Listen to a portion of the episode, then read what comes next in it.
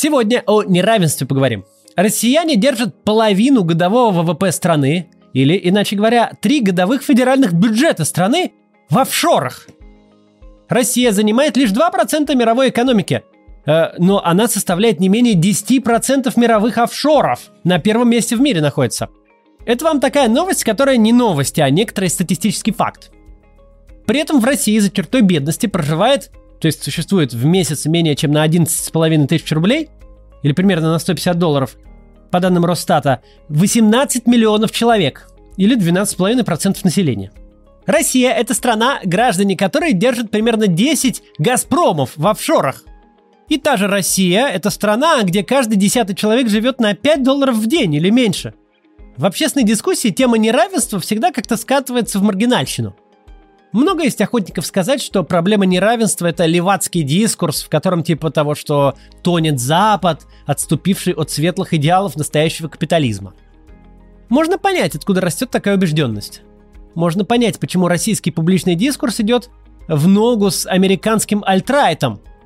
Социалистический эксперимент стоил нашей стране слишком дорого – и в каждой дискуссии о неравенстве, diversity, правах меньшинств мы легко видим Ленина на броневике или политпросвет на партийном собрании. Тем не менее, надо помнить, что никакая дискуссия, владеющая э, большими массами, не рождается на ровном месте. Она всегда отражает некоторое э, объективное положение дел в социальных процессах, которые можно попытаться замалчивать, но э, оно от этого никуда не денется и даже наоборот проявит себя в худшей форме.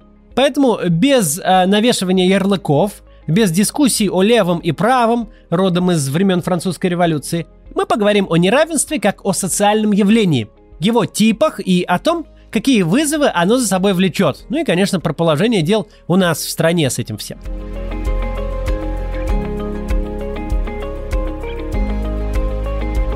Для начала расскажу, как измеряется социальное неравенство и какие его значения считаются нормальными, а какие нет. Классический способ измерения степени расслоения общества предложили в начале 20 века американский экономист Макс Отто Лоренс и итальянский ученый Коррадо Джини. В графическом виде это изображает э, кривая Лоренса. Э, чтобы ее построить, разделим население страны на 5 равных частей и отметим на горизонтальной оси, а по вертикальной оси отметим долю богатства, которая приходится на эту группу – если представить себе утопическую ситуацию, что богатство распределяется абсолютно одинаково, то линия будет прямой. То есть 20% граждан владеют 20% богатства, а 40% 40%, ну и так далее. В жизни так не бывает. Поэтому кривая Лоренца всегда отклоняется от этой прямой линии. Скажем, 20% граждан могут владеть 50% всех богатств, а другие 20% лишь 5%. График получится вогнутым. Математическое отображение кривой Лоренца – это коэффициент Джини – он рассчитывается по формуле и может принимать значения от нуля до единицы. Ноль – это гипотетическая ситуация абсолютного равенства, а единица – это, опять же, гипотетическая ситуация, при которой все богатства принадлежат одному человеку. Еще есть индекс Джини. Это тот же коэффициент, только выраженный в процентах. По мнению экономистов, оптимальное значение индекса Джини должно находиться в пределах 30-40%. Если оно выше, то страна может попасть в ловушку бедности, при которой каждое следующее поколение будет беднее предыдущего – Сильное неравенство замедляет экономический рост страны. Сегодня в мире, по данным Всемирного банка, худший индекс Джини у ЮАР – 63%. То есть концентрация капитала там очень высокая. На втором месте Намибия, у нее 59%. Вообще в нижней части этого рейтинга в основном африканские страны. А вверху, то есть среди стран с наиболее равномерным распределением богатства, Словения, Чехия, Словакия и Беларусь. Если вас порадовало попадание Беларуси в топ-5, то есть плохие новости. Этот рейтинг говорит не о богатстве общества, а исключительно о распределении капитала. В случае с Беларусью он скорее свидетельствует об отсутствии очень богатых людей, чем об отсутствии очень бедных. Например, в Косово индекс Джини тоже довольно низкий, но исключительно потому, что там половина населения живет за чертой бедности, а богатых нет совсем. Россия по индексу Джини смотрится довольно неплохо. По состоянию на 2018 год он составлял 37,5%. И это 101 место в мире – Россия находится по уровню распределения богатств примерно на уровне Китая и опережает США. Кстати, Росстат тоже считает индекс Джини, и результат немного расходится с результатами Всемирного банка. По мнению российского ведомства, он составляет около 41%. А в 1992 году, сразу после распада СССР, индекс Джини в России составлял 29%, то есть был существенно ниже, чем сейчас. Причина, опять же, в отсутствии сколь-либо существенного количества очень богатых граждан на тот момент – Неравенство существует в любых обществах.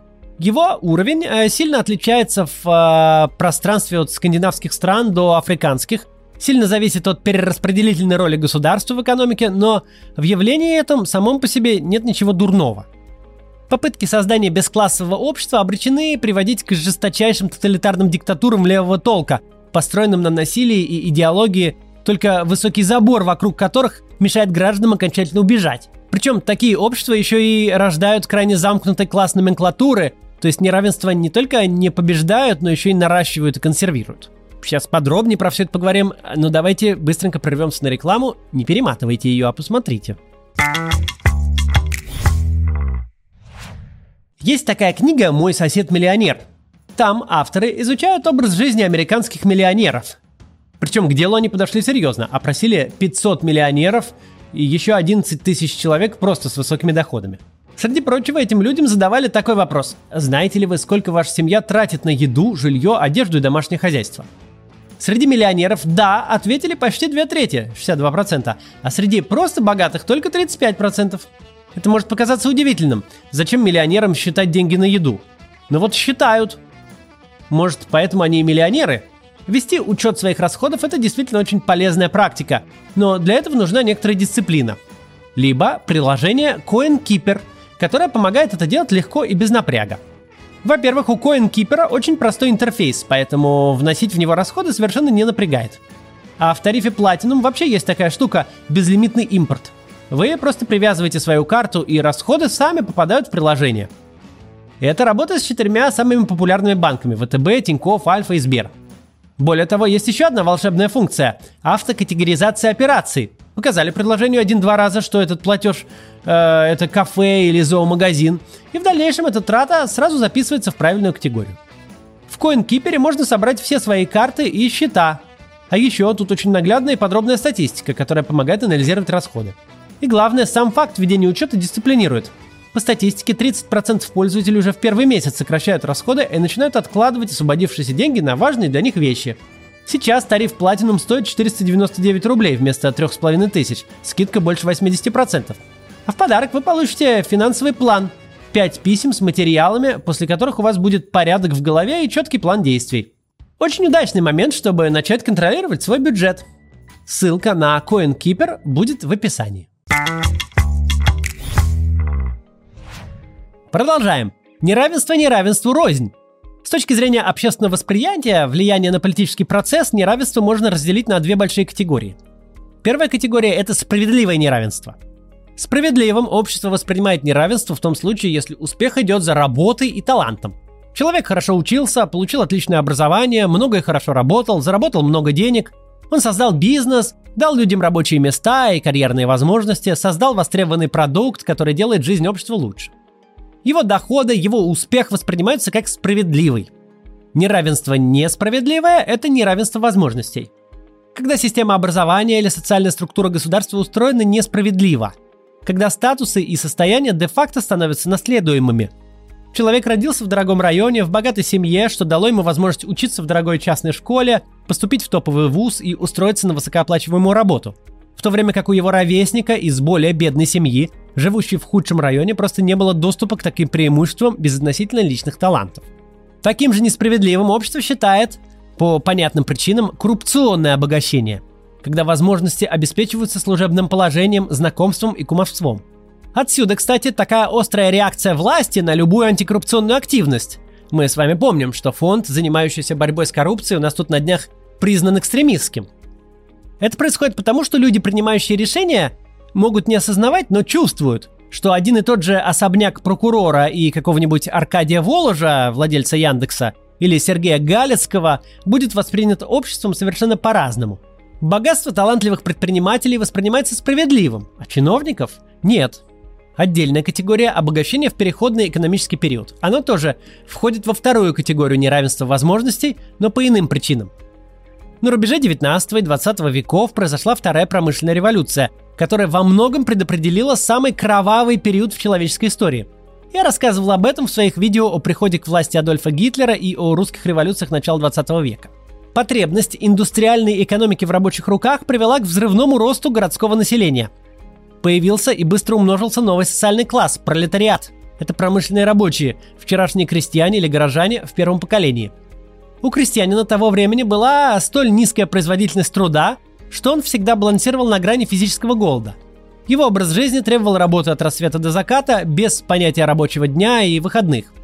По сравнению с этим даже неквалифицированный фабричный рабочий живет очень хорошо. Он работает фиксированное время, за зарплату, его физическое выживание не зависит от заморозков, засухи и дождей, у него есть феномен свободного времени и базовая грамотность. С другой стороны, он в любом случае существует в очень тяжелых условиях. Города стремительно растут, но прирастают они трущобами, жуткими меблерашками безо всяких базовых удобств. В рабочих кварталах процветают все виды преступности. Вчерашние крестьяне, не нашедшие себя в городских условиях, легко идут грабить, насиловать и убивать своих бывших соседей. Рабочий постоянно пребывает в так называемой ловушке бедности – Ловушка бедности – это ситуация, в которой весь ваш заработок уходит на покрытие текущих расходов первой необходимости, что полностью лишает вас пространства для маневра. Вы снимаете свой угол посуточно или понедельно, весь заработок уходит на еду и жилье, вы не можете откладывать деньги. То есть, если вас завтра уволят с работы, вы заболеете, фабрика закроется, то вы сразу останетесь на улице без средств к существованию. Это делает вас крайне зависимым от работодателя и, естественно, не добавляет радости в жизни – вы работаете, чтобы выживать, чтобы просто жить день за днем. Никакого фундамента, от которого можно было бы отталкиваться, переехать или получить квалификацию повыше у вас просто нет. Либо на завод, либо на улицу. В то же время и в том же городе, на тех же самых улицах фантастическое состояние в угаре экономической трансформации делается за месяцы. Каждый день открываются новые рестораны, где завтрак подают на золоченых блюдах. Растут роскошные гостиницы, где номер в сутки стоит как зарплата рабочего за полгода – Понятное дело, что расслоение по уровню жизни существовало всегда. Понятное дело, что аристократ и крестьянин жили очень разной жизнью. Но, во-первых, они не жили бок о бок друг с другом, поместье графа крестьянин просто не видел. Во-вторых, крестьянин не рабочий, у него а, работает религиозное сознание, а как следствие из него признание своего места в мире. Крестьянин родился и умрет крестьянином. Граф живет так, как положено графу, а решает все монарх, помазанник божий – Рабочий же, во-первых, уже не настолько верит в Бога. Во-вторых, каждый день видит людей точно таких же, как и он сам, только на их шубу ему работать 30 лет. Пролетариат – это базово грамотный класс. Пролетариат умеет читать газеты, и у него есть на это время. В газетах он ищет ответ на вопрос, а как же так вышло? Почему я работаю за еду на опасном производстве по 12 часов дышу угольной пылью в шахте, э, гроблю свое здоровье, меня в любой момент могут выбросить на улицу, нет никаких прав и гарантий, а кто-то организует акционерное общество и торгует бумажками в мой годовой оклад, чтобы белыми ручками с подноса устриц потреблять. Эти вопросы в очень короткой перспективе находят свои ответы.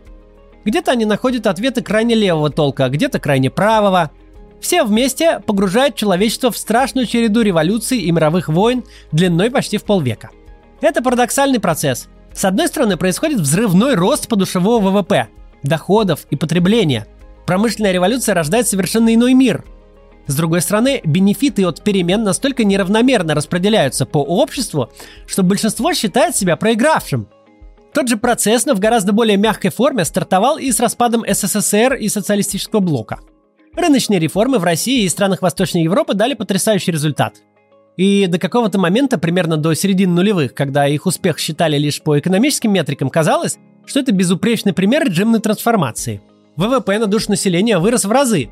Общества всеобщего дефицита стали обществами потребления. Люди получили доступ к тем благам, о которых не могли даже помыслить в социалистической системе. Но проблема вновь оказалась в том, что формальные метрики вроде ВВП на душу населения очень плохо отражают распределение – Переходная экономика вновь создала крошечный класс тех, кто очень много выиграл от реформ, и всех остальных, которые на самом деле тоже существенно выиграли от реформ, но чувствовали себя проигравшими. Да, старший научный сотрудник архитектурного НИИ больше не стоял в унизительных очередях за всем на свете от хлеба до спичек. Да, теперь к его услугам был весь блеск рыночной экономики. Но он, человек когда-то со статусом, карьерой и уважением в обществе, теперь был вынужден приторговывать носками на рынке, чтобы пережить задержку заработной платы – а вчерашний кочегар Вася из соседней квартиры за пару лет обзавелся двумя десятками ларьков, автосервисом и ломбардом, купил Мерседес и строит себе красно-кирпичный особняк. Стуко. К концу нулевых годов жизнь среднего гражданина России и постсоветского блока стала несравнимо лучше, чем она была за 20 лет до этого. Но видимое неравенство, воспринимаемое большинством как несправедливое, стремительное расслоение общества на тех, кто успел приспособиться к новой реальности и у кого не получилось, главная причина того, что и в России, и в большинстве восточноевропейских стран родилась массовая ностальгия по социализму. Возник явный запрос на возврат вспять, который с успехом взяли на вооружение недемократические режимы, от Путина в России до Орбана в Венгрии. Эти два больших примера должны нас подвести к главной мысли. Вопрос неравенства, а главное, вопрос несправедливого с точки зрения общества неравенства, это не левацкая повестка, как можно было бы ее окрестить. Это вопрос устойчивого развития общества – Сегодня среди экономистов существует вполне себе явный консенсус. Какими бы впечатляющими не были результаты ваших реформ, насколько бы быстро не вырос подушевой ВВП, но если вы допустили видимое расслоение, которое большинство граждан считает несправедливым, любые ваши достижения в самом лучшем случае будут обращены вспять. Сегодня развитый мир и Соединенные Штаты, как их лидер, столкнулись с точно таким же вызовом. Переход от индустриальной экономики к постиндустриальной, стремительная информатизация, роботизация, взрывной рост – производительности труда, глобализация дают потрясающие показатели. С великой рецессии 2008 года и до самой пандемии коронавируса США только росли. Это самый продолжительный период роста их экономики с конца 60-х годов. Не было никогда до этого целого десятилетия без рецессии. До того это было непривычно, что самый популярный жанр в 2019 году – предсказывать американский кризис. Причем в основном не среди российских спикеров ток-шоу Владимира Соловьева, а среди американских же экономистов – Потому что такого не бывает в реальном мире, чтобы все бесконечно росло. Обороты, прибыль, рыночная капитализация флагманов нового времени, крупнейших IT-компаний за 10 лет выросли на порядок. Они тянут за собой доходы квалифицированных специалистов для новой экономики, программистов, дизайнеров, инженеров. Они, в принципе, делают высококвалифицированных людей, людей с высоким уровнем человеческого капитала, очень богатыми. Это прослеживается и на индексе Джини, в США он последовательно растет с начала 90-х с перерывом на кризис 2008 года. С другой стороны, совершенно за бортом новой экономики остаются те, кто определял предыдущую эпоху, так называемые синие воротнички, профессиональные работники и служащие, занимающие промежуточное положение между совсем неквалифицированным трудом, грузчики, уборщики, курьеры и так далее, и крайне высококвалифицированными специалистами. Шахтеры и столевары, фрезеровщики и токари, механики и слесари, нужда в их труде либо совсем отомрет, либо он будет автоматизирован, либо будет перенесен за границу. В среднем страна богатеет от новой экономики, но богатство распределяется настолько неравномерно, что большинство вновь чувствует себя проигравшими. Пока юноша с соседней улицы устроился в Apple и к 20 годам стал разработчиком с зарплатой за 200 тысяч долларов в год, ты, убеленный сединами мастер цеха проката рельс, рискуешь уже завтра с переносом производства в Китай потерять свои 60 тысяч, на которые горбатился всю жизнь, и пойти работать продавцом в Walmart. При этом с голоду ты не умрешь. Формально все будет в порядке, но ты чувствуешь, что жизнь прошла мимо. Вокруг люди богатеют, капитализации растут, состояния складываются моментально, а ты лишний на этом празднике жизни. Никакие твои прошлые достижения, твой опыт и знания никому не нужны и теперь не считаются. В демократических государствах поражение большинства, видимое неравенство, слава богу, не приводит к взятию Зимнего дворца революционными матросами. Но оно приводит к тому, что мы наблюдаем последние пять лет, выраженному протестному голосованию за популистов. Когда в Британии побеждает Брекзит, а в США Дональд Трамп.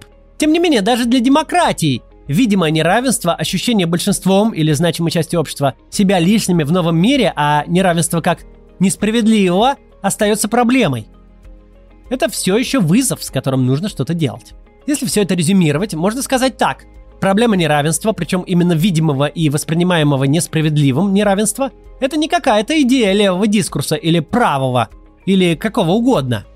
Не нужно ее сводить до концептов конца 19 века, в чем упражняются отдельные публицисты, издания и телеграм-каналы. Вопрос неравенства – это вопрос устойчивости. Если большинство или значимая доля общества считает себя лишней, если ее не устраивает текущее положение дел, такая конструкция не будет существовать долго. В моделях без адекватной обратной связи к существенно более худшему исходу. Раньше экономисты ставили во главу угла именно формальные метрики и от них считали успешность государственной политики, успешность реформ. Но сейчас понятно, без анализа того, насколько эта политика, эти реформы были обществом приняты, как распределился от них выигрыш, нет ли там существенных перекосов, Нельзя предсказать, будут ли перемены устойчивы или вскоре будут обращены вспять. Теперь перейдем к России. Россия с точки зрения неравенства находится в интересном положении. С одной стороны, наш индекс Джини, как я уже говорил, около 40%. Он расположен между средним показателем по Европе и по США. То есть какого-то очень значимого, очень заметного расслоения по доходам на фоне развитых стран в России нет. Наша беда совершенно не в этом. Наше неравенство – это неравенство по богатству. Вот в этом Россия впереди планеты всей. Глобальное исследование Credit Suisse все последнее десятилетие ставит нашу страну на первое место по показателю неравенства богатства. По оценкам профессора Беркли Габриэля Цукмана, объем денег, хранимый в офшорных зонах, составляет 8 триллионов долларов, из них 800 миллиардов, от 800 миллиардов до 1 триллиона, это российские деньги. Получается, что Россия, представляя лишь около 2% мирового ВВП, хранит в офшорах 10-12%. Более половины годового ВВП страны. Таким образом, россияне хранят в офшорах. Это три российских федеральных годовых бюджета, чтобы было с чем сравнивать. 10 «Газпромов». Понятное дело, речь не идет о врачах, учителях или даже простых предпринимателях. Они не хранят деньги в офшорах.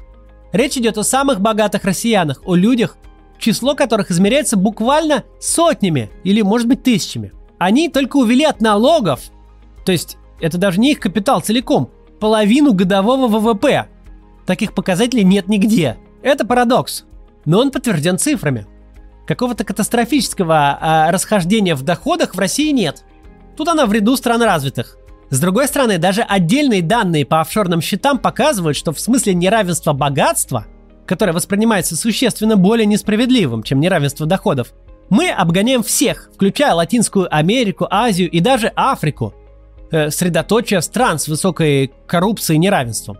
Почему неравенство богатства воспринимается более несправедливым, понятно. Речь не идет о плодах повседневного труда. Речь идет о макроэкономических суммах, которые единичные отдельные россияне уводят из страны. Ситуация такая сложилась по понятным причинам. С одной стороны, Россия на протяжении десятилетия получала сверхдоходы от продажи нефти.